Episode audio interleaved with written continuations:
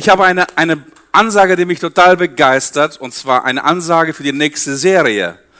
Ab nächsten Sonntag eine neue Serie. Ich einfach unverbesserlich, nee, ein, ich einfach noch verbesserlich. Es geht um das Thema Gaben, Befähigung, Leidenschaft und all das, was du kannst, was du nicht kannst und was du lieber lassen solltest. Äh, also du solltest auf jeden Fall bei dieser Serie dabei sein. Diese Serie ist eine Vorbereitung für ein, ähm, für ein ähm, Workshop, für ein Seminar, das Stefan und ich halten. Me-Workshop heißt es bei uns in der Gemeinde, ist zweimal im Jahr. Und wenn du deine Gaben, deine Fähigkeiten, deine Talente entdecken möchtest, solltest du dich unbedingt zu diesem Me-Workshop anmelden. Und das ist eine, die geilste Vorbereitung, die du haben kannst. Also wenn du diese Serie verfolgst, bist du schon ungefähr 50 Prozent beteiligt an den Inhalten und ähm, ich bin total begeistert. Aber ich bin auch total begeistert über die Serie, die wir jetzt heute abschließen, Reckless Love. Wer war begeistert über diese Serie? Wer hat das gespürt, dass Gottes Liebe nochmal ganz neu in sein Leben hineingekommen ist? Ähm, ja, okay, es waren zwei, drei. Es waren zwei, drei. Heiliger Geist, ich bitte dich, dass du heute wirkst, dass du heute Menschen berührst. Liebe findet einen Weg. Liebe findet einen Weg. Und letzten Sonntag ging es um die Geschichte vom barmherzigen Samariter aus Lukas Kapitel 10, aus dem zweiten Teil der Bibel. Und dieser, dieser Samariter, er unterbricht seine Geschäftsreise nur deswegen, weil er einen Verwundeten am Rand einer Straße äh, sieht, um ihm zu helfen. Er sieht ihn, er fühlt mit ihm, er kommt ihm nah, er hilft ihm mit all dem, was ihm zur Verfügung steht. Er opfert Mühe, Zeit und Geld, um Heilung herbeizuführen. Und das Thema heute ist, Liebe findet einen Weg. Gleichgültigkeit findet Ausreden. Liebe findet einen Weg. Gleichgültigkeit findet Ausreden. Das Gegenteil von Liebe ist nicht Hass. Hass ist eine andere Spielvariante von Liebe, weil Hass eine, ein Ergebnis von Leidenschaft ist. Das Gegenteil von Liebe ist Gleichgültigkeit. Und jeder, der in Beziehungen lebt, in Ehen lebt, in Familien lebt, in Freundschaften lebt, der weiß, dass das Gegenteil von Liebe Gleichgültigkeit ist. Und ich werde auf die Geschichte des Samariters nochmal zum Schluss heute äh, zurückkommen. Aber heute möchte ich über den Psalm 139 predigen. Eines meiner Lieblingspsalme, meine Lieblingslieder aus dem, aus dem ersten Teil der Bibel. Und ich fange mit einem, mit einem Statement an, mit einem herausfordernden Statement, das mich, das uns jetzt die nächsten Minuten begleiten wird. Die nächsten Sendungen verschieben sich um ein paar Stunden, weil ich relativ spät heute anfange, ne, Eddie? Wie spät haben wir es jetzt? Elf, okay. Ich hoffe, die zweite Schicht um zwölf hat ein bisschen Geduld. Echte Liebe steht in, einem, in einer direkten Korrelation, also Wechselzusammenhang zum Grad der Kenntnis meines Gegenübers. Das ist ein schwieriger Satz, oder? Also, echte Liebe steht in einer direkten Korrelation, Wechselbeziehung zum Grad der Kenntnis meines Gegenübers. Also, nehmen wir mal an, Ganz, ganz theoretisch, okay? Ein Mädchen und ein Junge treffen sich, verlieben sich ineinander Hals über Kopf. So fangen übrigens die meisten Liebesgeschichten an, oder? Bei wem hat das so angefangen? Okay, bei zweien und dreien. Für die anderen beten wir. Also entweder schlaft ihr noch oder ihr braucht wirklich Hilfe. Okay, ich, ich biete diese Hilfe. Okay, also so fangen die meisten Liebesgeschichten an. Mädchen und Junge treffen sich und da passiert irgendetwas, okay? Ähm, wie gut kennen die beiden sich in der Regel?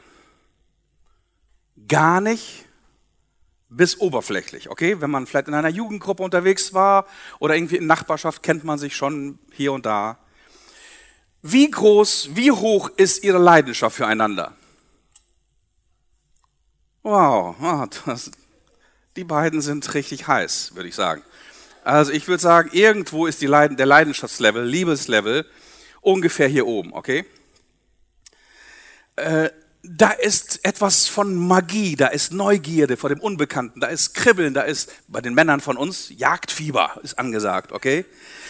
Schmetterlinge, der Reiz des anderen Geschlechts, äh, die Interessen des anderen und alles ist neu und alles ist spannend, alles ist wunderbar. Und was geschieht, wenn wir diesen beiden Größen, Leidenschaft und Kenntnis voneinander, die Dimension der Zeit hinzufügen. Also, wir kennen uns, wir lernen uns irgendwann einmal kennen. Und normalerweise müsste es so sein, dass wenn zwei Leute sich kennenlernen, dass äh, irgendwie die Skala der Kenntnis langsam aber sicher mit der Zeit nach oben geht, oder? Das passiert in der Regel. Und die erste Phase ist fantasiastisch. Das ist eine Wortschöpfung von mir. Der Duden möge mir verzeihen. Aber ich nenne diese erste Phase des, der Verliebtheit fantasiastisch. Ich nenne sie bewusst so, weil wir hier noch viel von unseren eigenen Wunsch- und Traumbildern auf den anderen projizieren, so dass wir die eigentliche Person, die vor uns ist, kaum sehen wollen. Je mehr wir miteinander Zeit verbringen, desto mehr gehen uns die Augen und der Verstand auf und desto mehr nehmen wir, wenn es gut geht, einander wirklich wahr und lernen einander kennen. Diese Kenntnis wächst normalerweise. Wir entdecken die verschiedenen Schichten ein und derselben Zwiebel, psychologisch auch Persönlichkeit genannt. Und manchmal kommen uns beim Schälen sowohl freudige Erkenntnisse, herzzerreißende Erkenntnisse, manchmal aber auch Tränen der Enttäuschung. Weil wir ja nicht alles toll finden, was wir da so am anderen entdecken. Oh, ohne Schminke sieht die Scheiße aus. Okay, wir drücken das zumindest die ersten Monate nicht so aus. Oder, oh, er, er, er kann nicht streiten. Oder, oh, wie sie mit ihrer Mutter umgeht, geht gar nicht. Oder, oh, mein Typ ist eigentlich noch ein Mutterkind. Der hat sich noch nicht von seiner Mutter gelöst. Oh, er ist faul. Oh, sie ist rechthaberisch. Oh, er kann keine Entscheidungen treffen. All das passiert, wenn wir diesem Schema, dieser Skala die Dimension der Zeit hinzufügen. Unsere Erkenntnis voneinander wächst. Es kommen tolle neue Erkenntnisse dazu, aber auch enttäuschende Erkenntnisse. So, und was passiert mit der Liebe, mit der Leidenschaft? Wie entwickelt sich die Leidenschaft in dieser Zeit weiter? Nun, diese Leidenschaft in der Regel äh, macht eine Kurve, aber nicht eine Aufwärtskurve, sondern eine Abwärtskurve. Die entwickelt sich irgendwann einmal in diese Richtung. Okay? Ich weiß, dass es Christen sehr schwer fällt, ehrlich, ehrlich zu sein. Aber wer kennt das so aus seinem persönlichen Erleben? Die Paare hier und die Verlobten und die Befreundeten. Nee, Befreundeten lieber nicht. Aber die Paare, okay? Befreundete lieber nicht. Okay. Also auch hier ein, zwei, drei kennen das. Ich, ich kenne das auch. Ja? Äh, da ist ein Wahnsinnsstart und alles, die, der Himmel ist voller Geige und auf einmal irgendwie entwickelt sich das in eine falsche Kurve. Also die Leidenschaft verzeichnet die ersten Einbußen und sie schwindet langsam. Je mehr Enttäuschungen, Vertrauensbrüche, Stress und Konflikte mit dem Partner erleben, erlebt werden, desto mehr geht es auf die Kosten unserer Leidenschaft und Liebe. Und eines Tages kommen wir an diesem Punkt an. Das ist wirklich eine Kreuzung. Okay? Und ich nenne diesen, diese Kreuzung in der Paarberatung Realitätscheck. Realitätscheck. Und das ist nämlich der Punkt, an dem Kenntnis und Liebe auf Augenhöhe miteinander kommen. Jetzt, liebe Leute, liebe Verheirateten und liebe Befreundeten, liebe Verlobten, liebe, heiß, liebe Heißverliebte, jetzt erst sind wir in der Wirklichkeit, in der Realität angekommen. Und du kennst den anderen mit all seinen Stärken und Schwächen, du wachst neben jemandem auf, der die ganze Nacht durchgeschnarcht hat oder die eine Frisur hat wie ein verwaistes Vogelnest, unrasiert, ungeschminkt, übermüdet, wegen einem Baby eventuell unausgeschlafen, vielleicht ohne Job oder chronisch krank oder beides gleichzeitig, unfähig zu reden, zu lieben, mitzufühlen und vor allem bereit, kampflos zu räumen. Am liebsten würde ich abhauen. So, also jetzt, wie gesagt, jetzt an diesem Punkt, an diesem X, bist du und ich, sind wir in der Wirklichkeit, in der Realität angekommen. Und jetzt müsste was funktionieren. Jetzt müsste eigentlich das funktionieren, was wir mit einem Herz bezeichnen. Jetzt müsste Liebe funktionieren, okay? Liebe ist nicht für Wolke 7. Liebe ist für die Wirklichkeit. Für die Wirklichkeit, in der jeder von uns sein Leben lebt. Jetzt müsste der Motor der Liebe anspringen. Jetzt müssen alle Energiereserven freigesetzt werden. Aber die Ressourcen der Liebe sind bereits verpulvert für die Trugbilder unserer Fantasie und unserer Traumwelt. Der Tank ist leer. Der Drops ist gelutscht, wie man sagt. Okay? Und ich habe das wirklich, ich habe einen Vergleich in der Paarberatung zwischen Paaren, so vor, die vor 15, 20 Jahren zu mir kamen und zu Paaren, die sagen wir so, erst kürzlich zu mir kommen. Vor 20 Jahren hatte man in den Ehen wirkliche Probleme, wenn man zum Therapeuten ging. Also für Männer ist es grundsätzlich schwer, zum Therapeuten zu gehen. Für einen Männer, für die Männer klingt, klingt das Wort Therapeut wie ähm, Darmspiegelung. okay. Oder Prostata-Untersuchung. Also sowas, sowas ähnliches zumindest. Also wenn, wenn ein Paar vor ungefähr 15 bis 20 Jahren in therapeutische Beratung kam, das kann ich nur ich sagen, ich kenne das auch von meinen Kollegen, dann ging es um wirklich echte Probleme. Gewalt in der Familie zum Beispiel, es ging um Ehebruch, schwerwiegende psychische Störungen von dem einen der Partner oder von beiden, Suchtprobleme stofflicher oder nicht stofflicher Natur oder sogar seelischen Missbrauch. Heute kommt es immer mehr vor, dass ich Folgendes höre, wenn ein Paar und es werden immer jüngere Paare, was ich grundsätzlich gut finde, weil man muss nicht erst zum Therapeuten gehen, wenn das Kind in den Brunnen gefallen ist. Heute kommen immer mehr Paare und ich höre Folgendes von ihnen. Wir wollen uns trennen, weil wir uns auseinandergelebt haben. Ähm, er hat mich enttäuscht. Kannst du dir vorstellen, er hat mich zweimal im Stich gelassen wir können nicht mehr. Oder ich fühle mich von ihm oder von ihr nicht mehr verstanden. Ich fühle mich zu meinem Arbeitskollegen mehr hingezogen als zu meinem eigenen Ehemann. Oder ich fühle mich überfordert. Ist das aus? Das ist so wie bei den Teenies bei DSDS. Ne? Dieter Bohlen sagt ihnen nein und sie sagt, oh, mein Leben ist vorbei. Also, es ist ein Realitätscheck.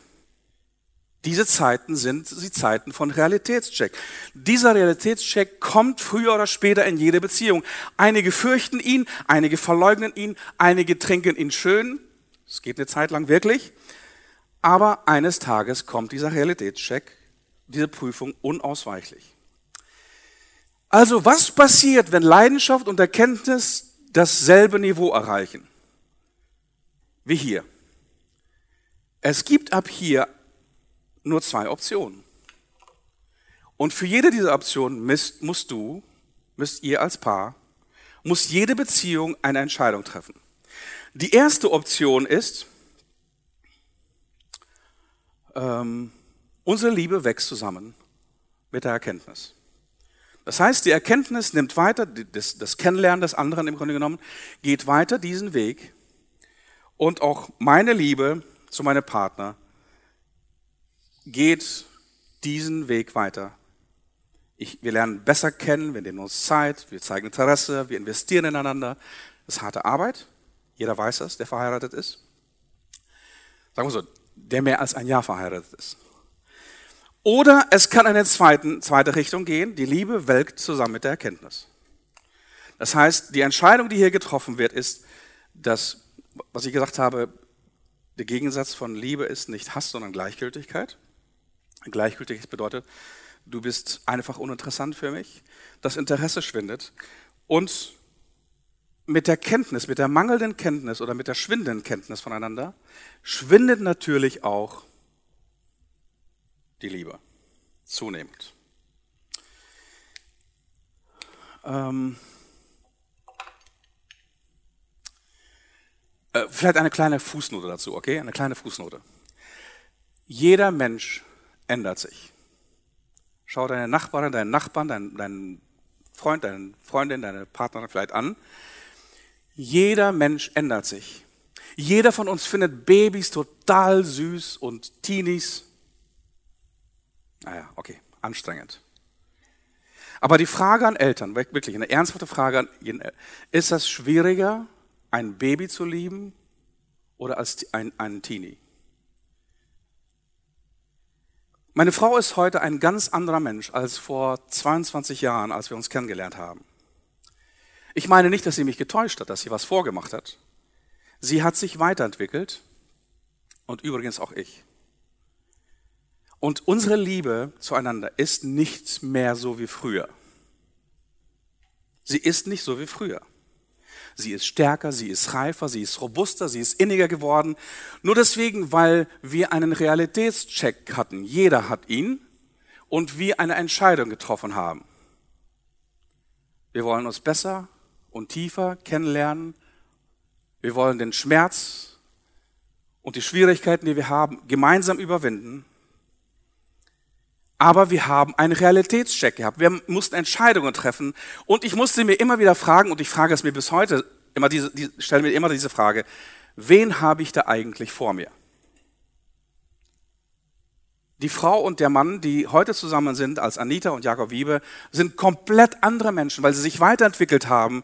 Und ich muss mich komplett immer wieder auf einen neuen Menschen einlassen und in einen neuen Menschen verlieben. Also echte Liebe steht in einer direkten Wechselbeziehung zum Grad der Kenntnis meines Gegenübers.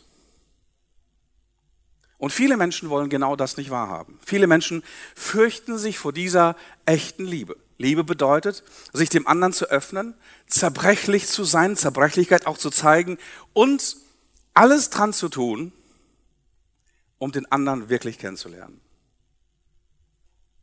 Und jemanden oder etwas kennenzulernen, das wissen alle Schüler, bedeutet, ich muss mich investieren.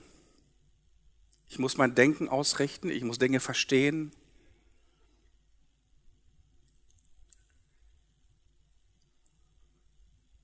Und genau das ist manchmal schmerzhaft bei, bei der Liebe. C.S. Lewis hat es ausgedrückt, wie kein anderer es besser ausdrücken könnte. C.S. Lewis, dieser englische Dichter und Philosoph, lieben heißt verletzlich sein. Liebe etwas und es wird dir bestimmt zu Herzen gehen oder gar das Herz brechen. Wenn du ganz sicher sein willst, dass deinem Herzen nicht zustößt, dann darfst du es nie verschenken, nicht einmal an einem Tier. Umgib es sorgfältig mit Hobbys und kleinen Genüssen, meide alle Verwicklungen, ver verlies er verschließt es sicher in den Schrein oder sagt in der Selbstsucht. Aber in diesem Schrein, sicher, dunkel, reglos, luftlos, verändert er sich. Es bricht nicht. Es wird unzerbrechlich, undurchdringlich, unerlösbar. Die Alternative zum Leiden oder wenigstens zum Wagnis des Leidens ist die Verdammung. Und es gibt keinen Ort außer dem Himmel, wo wir vor allen Gefahren und Wirrungen der Liebe vollkommen sicher sein können. Und das ist die Hölle. C.S. Lewis, Zitat aus einem Buch, was man Liebe nennt.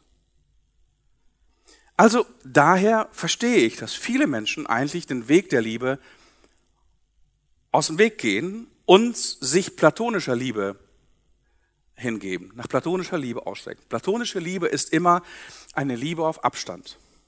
Liebe ohne echte Intimität, ohne Nähe, ohne Berührung und ohne jeden Schmerz. Was diese Art von Liebe, platonische Liebe, so reizvoll macht, Liebe ohne Konflikte und das Risiko der Verletzungen.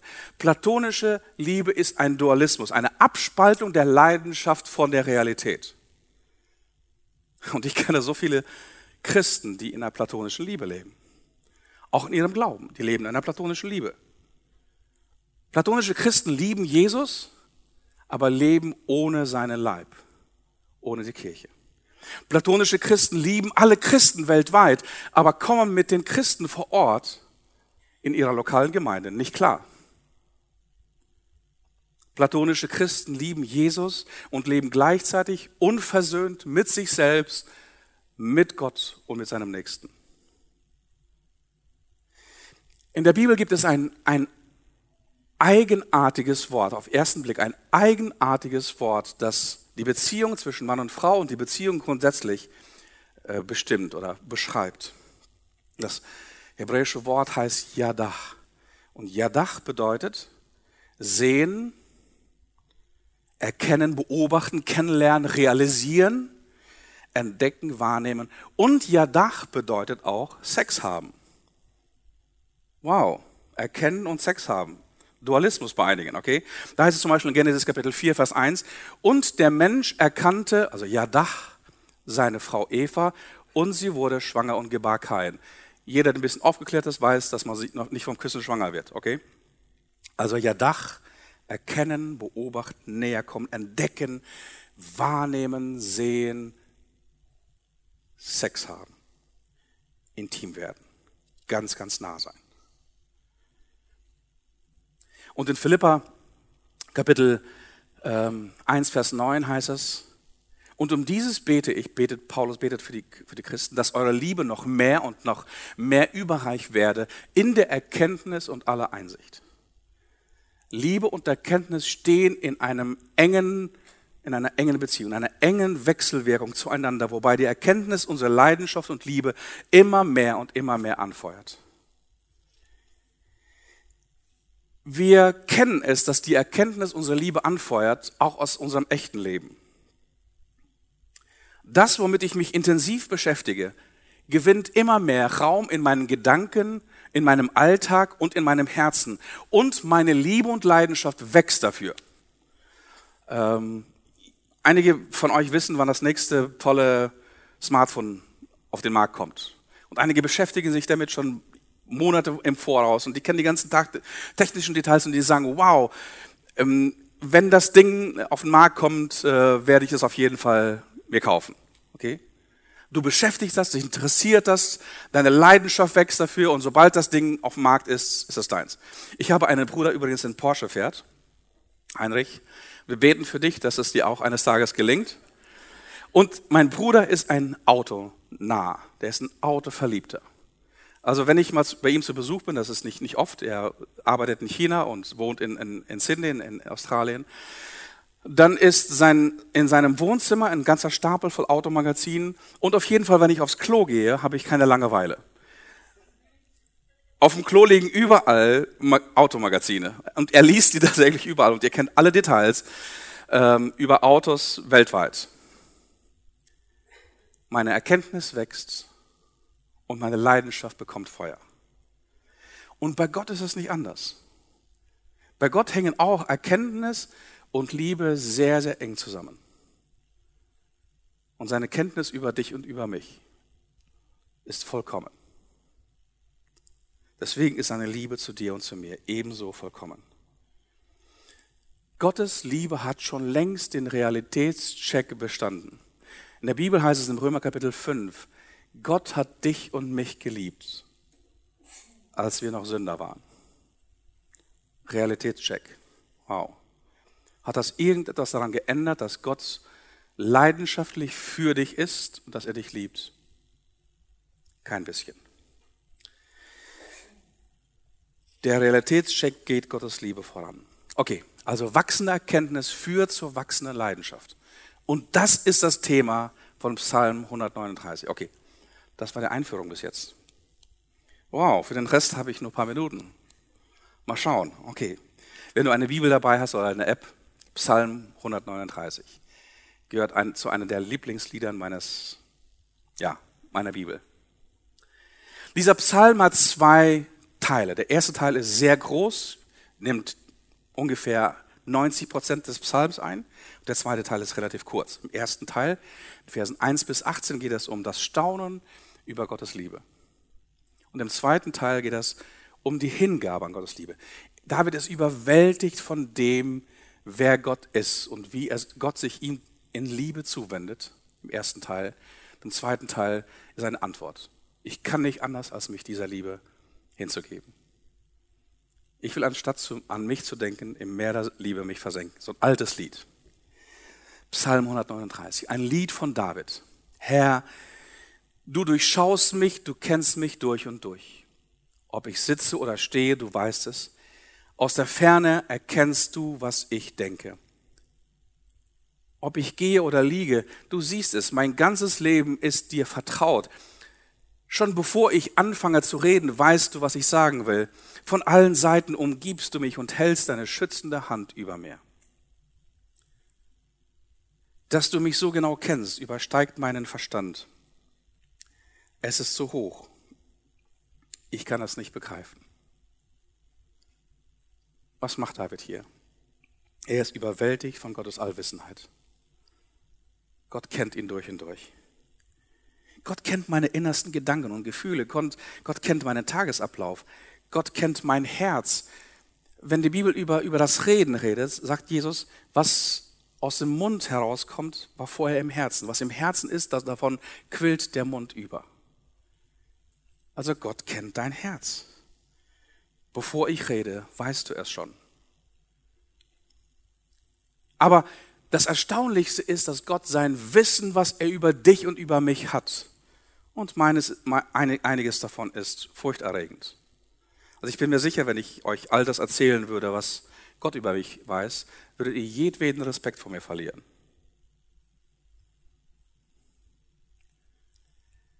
Das Erstaunlichste an Gottes Allwissenheit ist, Gott kennt mich und er liebt mich. Er lehnt mich nicht ab. Gottes Liebe findet einen Weg zu meinem innersten Wesen. Gott ist in seinen Gedanken und in seinem Herzen immerzu mit mir beschäftigt, sagt er. Gott kennt dich, Gott versteht dich. Gott, du bist ein Forschungsobjekt Gottes. Er erforscht dich immer wieder. Und du bist das ganze Objekt seiner Leidenschaft. Dir gehört seine ganze Aufmerksamkeit. An einer anderen Stelle steht das im ersten Teil der Bibel. Gott hat deinen Namen in seine Handfläche eintätowiert. Dein Name ist ständig vor ihm. Dann geht das weiter. Wie könnte ich mich dir entziehen? Wohin könnte ich fliehen, ohne dass du mich siehst? Stiege ich in den Himmel hinauf, bist du da. Wollte ich mich im Totenreich verbergen, auch dort bist du. Eilte ich dorthin, wo die Sonne aufgeht, oder versteckte ich mich am äuß im äußersten Westen, wo sie untergeht, dann würdest du auch dort mich führen und nicht mehr loslassen. Wünschte ich mir, völlige Dunkelheit soll mich umhüllen, das Licht um mich soll zur Nacht werden. Für dich ist auch das Dunkel nicht finster, die Nacht scheint so hell wie der Tag und die Finsternis so strahlend wie das Licht. David ist überwältigt von Gottes Allgegenwart. Nicht nur sein Wissen, sondern seine Allgegenwart gilt David. Und die menschliche Angst besteht immer wieder darin, dass Menschen uns verlassen, sobald sie uns richtig kennenlernen, oder? Wenn du wüsstest, wer ich wirklich bin. Oder wir haben die Furcht, dass wenn wir in der Gegenwart des anderen versagen, dass wir abgelehnt werden. Und bei Gott ist es anders. Sein Realitätscheck von dir und von mir ist präzise. David kommt auch der Gedanke, dass man sich doch eigentlich von jemandem, der einen mit Röntgenaugen durchschaut, durchleuchtet, verstecken müsste. Nun, nach dem Sündenfall kennen wir dieses Ereignis. Der Sündenfall ist gerade passiert und Adam und Eva verpissen sich. Und Gott kommt in den Garten und ruft, Adam, wo bist du? Und David kennt das aus den eigenen Zeiten, aus seiner eigenen Biografie, wo er in Sünde und Versagen lebte. Und er wollte sich vor Gott verstecken. Es ist ihm nicht gelungen. Und David verarbeitet auch biografisch hier einige Dinge aus in diesem Psalm. Angesichts von Schuld und Schmerz haben wir Menschen die natürliche Tendenz, davon zu laufen und zu verstecken, die Tarnung der Dunkelheit zu suchen und alleine unsere Wunden zu lecken. Ich weiß es selber von mir wenn es mir scheiße geht. Ich würde am liebsten alleine sein. Ich möchte dich nicht sehen. Ich möchte keine Kirche sehen. Verstecken, weglaufen. Gottes Liebe ist konstant. Sie ist unausweichlich und unnachgiebig. Gott verpisst sich nicht, wenn wir es tun.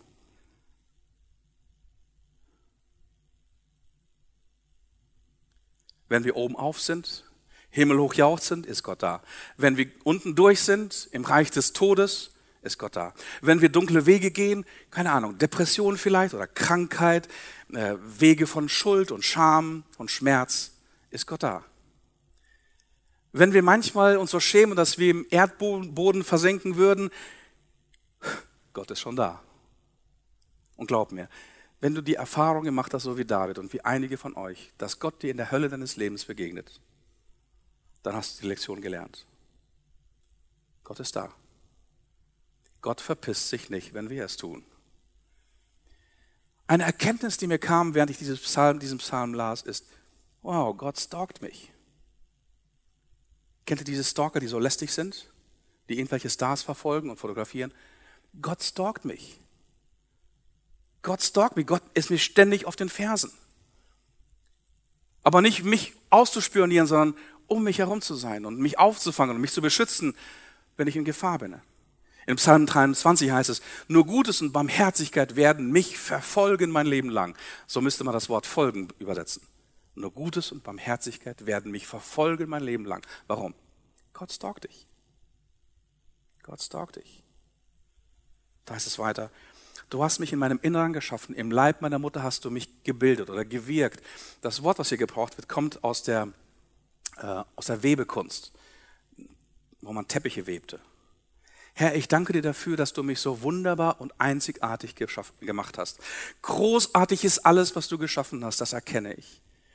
Schon als ich im Verborgenen Gestalt annahm, unsichtbar noch, kunstvoll gebildet im Leib meiner Mutter, da war ich dir dennoch nicht verborgen. Als ich gerade es entstand, hast du mich schon gesehen. Alle Tage meines Lebens hast du in dein Buch geschrieben, noch bevor einer von ihnen begann. Wie überwältigt mich dieser Gedanke? oh Gott, deine Gedanken sind so unfassbar viele. Sie sind zahlreicher als der Sand am Meer. Wollte ich sie alle zählen, käme ich nie zu Ende. David ist nicht nur überwältigt von Gottes Allwissenheit und seiner Allgegenwart. Er ist überwältigt von seiner schöpferischen Kreativität, die er auch in seinem Leben, in seinem Körper sieht. Und wie gesagt, wir haben hier das Bild eines orientalischen Webers, der einen kostbaren Teppich knüpft jeder Faden oder jede Faser an dir ist wohl überlegt. Der Meister selbst war am Werk. Er hat dieses Weberschiffchen geführt. Du bist Gottes liebevolle, kunstvolle Handarbeit. Du bist Gottes Meisterstück. Dein Schöpfer ist Gott. Und von ihm kommt kommt deine Schönheit und von ihm kommt dein Wert und deine Würde und deine Identität. Nun, spielen deine Eltern in der ganzen Geschichte eine Rolle? Eine, in gewisser Weise schon. Deine Eltern spielen in deiner Geschichte, in deiner Biografie, in deiner Identität genau die gleiche Rolle wie ein Leinentuch und ein Pinsel. Deine Mutter, dein Vater ein Leinentuch und ein Pinsel. Du kannst entscheiden, wer der Pinsel ist. Aber Gott ist derjenige, der das Kunstwerk malt. Gott ist derjenige, der das Kunstwerk malt. Wenn du das begreifen würdest, dass du vom Künstler, vom Schöpfer selbst geschaffen wurde, das wäre eine Revolution für die Art und Weise, wie du dich siehst, für deine Würde, für deine Identität. Deine Geschichte beginnt nicht mit einem Liebesverhältnis zwischen zwei Menschen. Deine Geschichte beginnt nicht mit der Zeugung.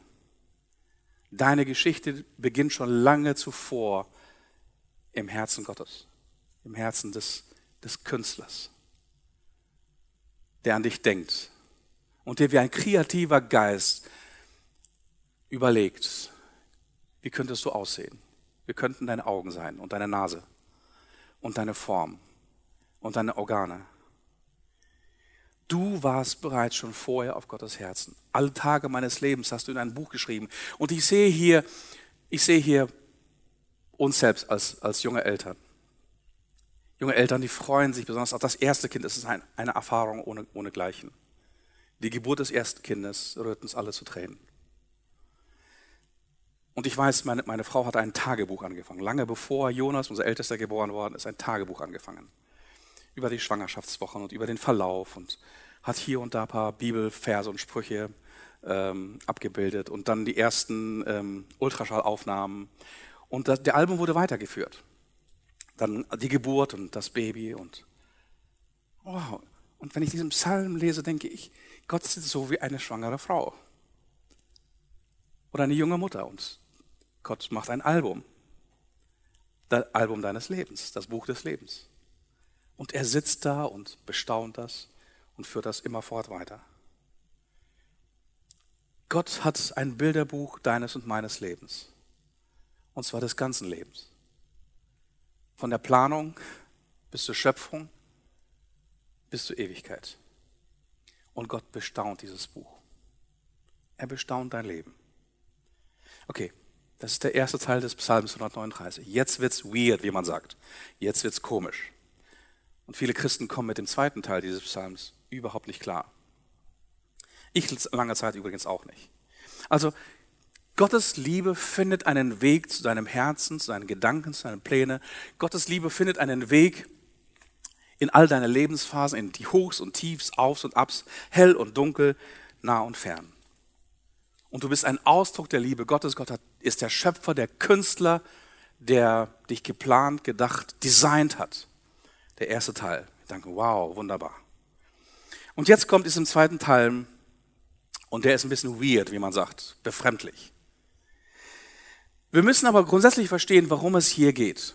Also im ersten Teil geht es um diese überwältigende Sicht der Liebe Gottes, die David selber erlebt, dieser allwissende, allgegenwärtige, kreative Geist, der hinter ihm steht. Und sein Blick ist im ersten Teil ganz auf Gott und dieses Staunen über Gottes Güte und Liebe ausgerichtet. Dann wendet sich David im zweiten Teil, im letzten Teil des Psalms, auf die Menschen um ihn herum. Und er muss Folgendes feststellen, dass einige von ihnen Gott und seine Liebe verachten, abweisen, sogar verspotten. Und das bricht David das Herz. Genauso wie es dir das Herz brechen würde, wenn jemand, der du liebst, vielleicht dein Kind, von Schülern gemobbt wird und verachtet und verfolgt wird. Es bricht ihm das Herz. Und ich kann mir vorstellen, seine Gedanken könnten folgende sein. Wie muss sich Gott wohl fühlen, der grenzenlos liebt und doch von anderen ausgegrenzt und öffentlich geohrfeigt wird? Und David, David will mit den folgenden Äußerungen seine ungebrochene Loyalität zu Gott bekennen.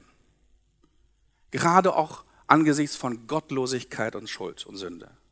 Da heißt es, mein Gott, wie sehr wünsche ich, dass du alle tötest, die sich dir widersetzen. Ihr Mörder, an euren Händen klebt Blut. Mit euch will ich nichts zu tun haben. Herr, wenn diese Leute von dir reden, dann tun sie es in böser Absicht. Sie missbrauchen deinen Namen. Herr, wie hasse ich alle, die dich hassen? Wie verabscheue ich alle, die dich bekämpfen? Deine Feinde sind auch meine Feinde. Mein Hass auf sie ist grenzenlos. Ich möchte das gerne übersetzen. Für dich und für mich in der heutigen Sprache. Gott, ich verachte diejenigen, die dich verachten. Ich mache keine gemeinsame Sache mit denen, die dich ablehnen, sich dir widersetzen. Ich lehne, wie du, alle Ungerechtigkeit und Gottlosigkeit in dieser zerbrochenen Welt ab und ich leide darunter. Mein Kampf, dein Kampf ist mein Kampf, deine Feinde sind meine Feinde. Ich stelle mich in aller Öffentlichkeit, die dir gegenüber kontrovers ist, klar und ohne jede Abstriche loyal auf deiner Seite der erste Teil seiner Bekundung der Hingabe an die Liebe Gottes. Für uns befremdlich, aber jemand, der ein reiches Gefühlsleben hat, kann das nachvollziehen. Und dann kommt der zweite Teil. Durchforsche mich, oh Gott, und sieh in mein Herz. Prüfe meine Gedanken und Gefühle. Sieh, ob ich in Gefahr bin, dir untreu zu werden. Und wenn ja, hol mich zurück auf den Weg, den du für uns, den du uns gewiesen hast. Ich bin geliebt an dieser Liebe lass mich bleiben. Also David kommt auch gleichzeitig die Erkenntnis, auch ich könnte ja so wie die Gottlosen sein und von dir abweichen. Mein Herz ist nicht ohne Schatten. Das kennt David aus seiner Biografie und das kennst auch du aus deiner eigenen Biografie, egal wie lange du Christ bist. Und damit will David Folgendes sagen. Meine, meine völlige Hingabe an Gott ist die einzig angemessene Antwort auf diese waghalsige Liebe. Reckless Love. Gottes waghalsige Liebe. Liebe findet einen Weg. Gleichgültigkeit, Ausreden. Nur noch einmal zurück zum barmherzigen Samariter. Er sieht, er liebt, er hilft, er heilt, er opfert. Ähm, aber einen Aspekt an dieser Geschichte übersehen wir. Und ich habe ihn lange Zeit auch übersehen. Und Professor Bailey, ein, ähm, ein Theologe, der an der Fakultät in Beirut unterrichtet hat, die meiste Zeit seines Lebens und die meiste Zeit seines Lebens in, in Palästina verbracht hat, mit Beduinen und mit Palästinensern, hat mir die Augen geöffnet für eine bestimmte Sichtweise. Er kennt die Kultur des Nahen Ostens wie kein anderer. Und ähm, um die, die Samariter-Geschichte in seiner ganzen Brisanz zu verstehen, müssen wir sie kontextualisieren. Das bedeutet, sie in das 20., 21. Jahrhundert übertragen, in die Moderne. Lass uns das mal machen, indem ich die Geschichte des, des barmherzigen Samariters, Brisanz dieser Geschichte noch einmal uns vor Augen zu führen. Also, die Zeit sind die 40er Jahre in Deutschland, in Berlin. Die Geschichte vom barmherzigen Samariter kontextualisiert. Ein farbiger, die Deutschen würden sagen, ein schwarzer, ein farbiger ging von Berlin-Charlottenburg nach Berlin-Mitte hinab und fiel unter Räuber, die ihn auszogen und ihm Schläge versetzten und weggingen und ihn halbtot liegen ließen. Zufällig aber ging ein SS-Offizier jenen Weg hinab und als er ihn sah, ging er an der gegenüberliegenden Seite vorüber. Und ebenso kam auch ein Feldwebel, der an den Ort gelangte, und er sah ihn ebenso und ging an der entgegengesetzten Seite vorüber. Aber ein Jude, der auf der Reise war, kam zu ihm und als er ihn sah, wurde er innerlich bewegt und er trat hinzu und verband seine Wunden, goss Öl und Wein darauf und er setzte ihn in sein eigenes Auto und brachte ihn in eine Herberge und trug Sorge für ihn. Und am folgenden Morgen zog er 20 Reichsmark heraus und gab sie dem Wirt und sprach, trage Sorge für ihn und was du noch dazu verwenden wirst, werde ich dir bezahlen, wenn ich zurückkomme. Also, welche Fragen haben wir oder Frage haben wir in der Samariter-Geschichte noch nie gestellt? Die Nomaden in Palästina hörten diese Geschichte und waren entsetzt. Bailey verstand das zuerst nicht. Und dann stellten sie ihm diese Frage, wird der Samariter es wohl jemals wieder zurückschaffen? Warum denn nicht? fragte Bailey. Nun, werden die feindseligen Einwohner ihn nicht vorher zerreißen, vertreiben oder sogar umbringen? war die fragende Antwort. Und wird der Jude aus unserer angepassten Geschichte während der Hitlerzeit es je wieder zurückschaffen aus Berlin Mitte? Wenn du Gottes waghalsige Liebe verstehen musst, willst, dann musst du das, diese Geschichte verstehen. Jesus kommt zu uns. Die Frage ist, wird er es heil überstehen? Er sieht uns, er fühlt mit uns, er kommt uns nah, er dient uns, er bringt Opfer.